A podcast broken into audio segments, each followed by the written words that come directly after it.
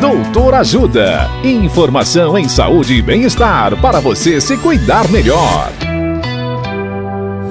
Nesta edição do Doutor Ajuda, vamos saber mais sobre meningite.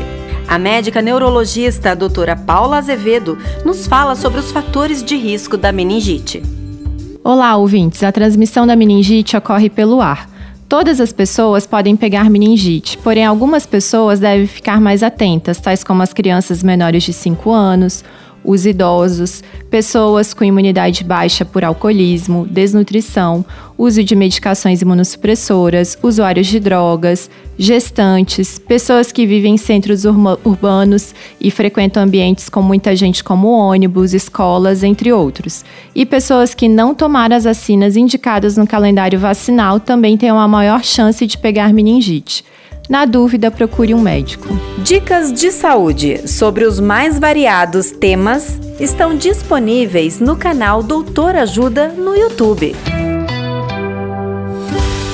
Assista agora mesmo os conteúdos do Doutor Ajuda acessando www.ajudasaude.com.br ou baixe o aplicativo Ajuda Saúde.